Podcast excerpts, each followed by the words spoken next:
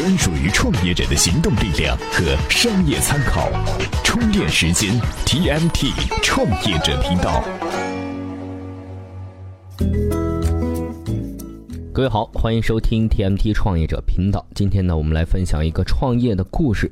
三位少年啊，在旧金山的湾区呢，是创办了一家叫做 DoorDash 的快速物流公司。在美国九个城市提供送餐服务，每单呢向用户收取六美元的配送费，十个月的时间就盈利了千万美元。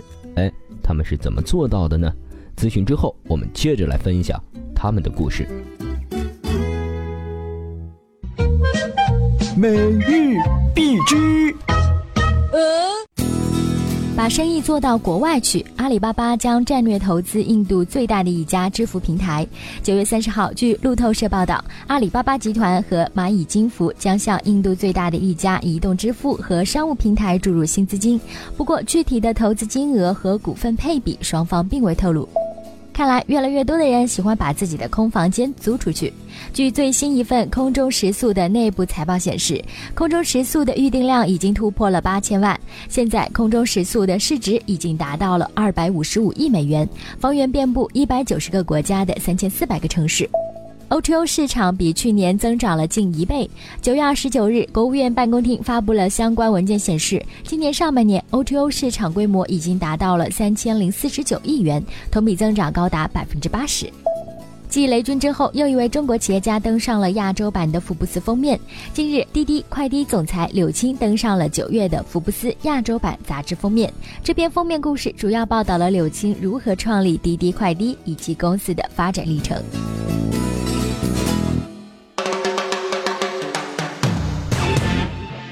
欢迎回来。说起来啊，DoorDash 的创始路和 Facebook 还真有点像，都是呢在校园里开始的。创始人之一的斯坦利·唐当时在斯坦福大学念大三的课程，有次有一次他和面包甜点店的小老板聊天，这位老板说啊，店里每天有好多好多的货要送，专门请一个人的费用呢太高，有时候啊只能自己去送。唐啊意识到了送货这么简单一件事情，为什么没有人解决这个问题呢？于是啊，他决定尝试一下，从最简单的送餐开始。于是呢，唐找来了他的两个朋友安迪方和托尼徐，他们建了一个简单的网站，把附近的一些餐厅的菜单贴了上去，下面再加上自己的联系方式。唐描述他的网站说：“超级简单，超级简陋。”老实说，对他不抱太大希望，只是想看看到底有没有人打电话。如果有了足够的订单，也许这个生意就值得继续下去。正当他们不抱希望的时候，有人打电话进来了，客人希望订泰国菜，于是他们坐上自己的汽车，想着顺道出去兜兜风，顺道去送泰国菜。这是他们的第一次送餐经历。第二天，他们收到了两个订餐电话。第三天五个之后就是七个十个电话，他们的口碑就这样传开了。其实他们对这个网站不是很满意，这只是一个登录页，你得从菜单中查找菜式，然后下订单，然后打电话给他们，看起来很不专业。但他们一直接到订餐电话，这时候唐认为这个生意啊值得继续下去。美国商界流传一句话叫。要做就做小生意，做小生意能让你成为小领域的专家。他们自己做送货司机，了解怎样跟客户和餐厅交谈；司机怎样分配送餐任务，自己做客服，每天晚上给新客户发电子邮件询问服务反馈。有时候在上课时还要接电话，边走边发传单。现在他们的服务已经扩张到了不同的城市。他们要考虑自动化的解决方案，打造送餐调度系统，思考供求关系，需要很多高大上的技术。这就是唐和他的小伙伴的创业经历，有点快的不可思议。唐在送餐的车上拍过一张照片，里面有一份大学课程的作业、税单、超速罚款单，最下面是投资公司开给他的一千五百万美元支票。而今年，他们已经拿到了三千五百万美元的 B 轮融资。多大些的市场估值高达六亿美元。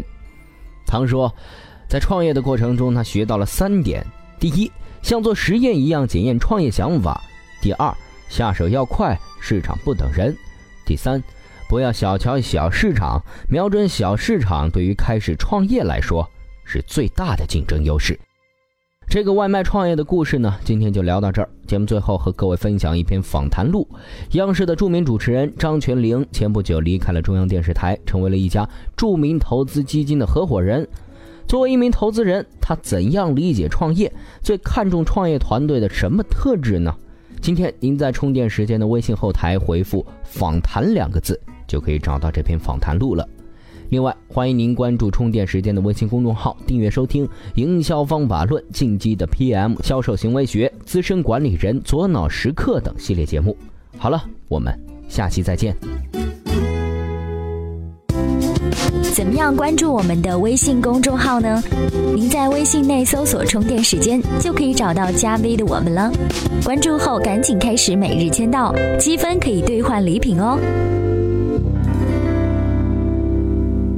随时随地，随心所欲，你的随身商学院。这里是充电时间。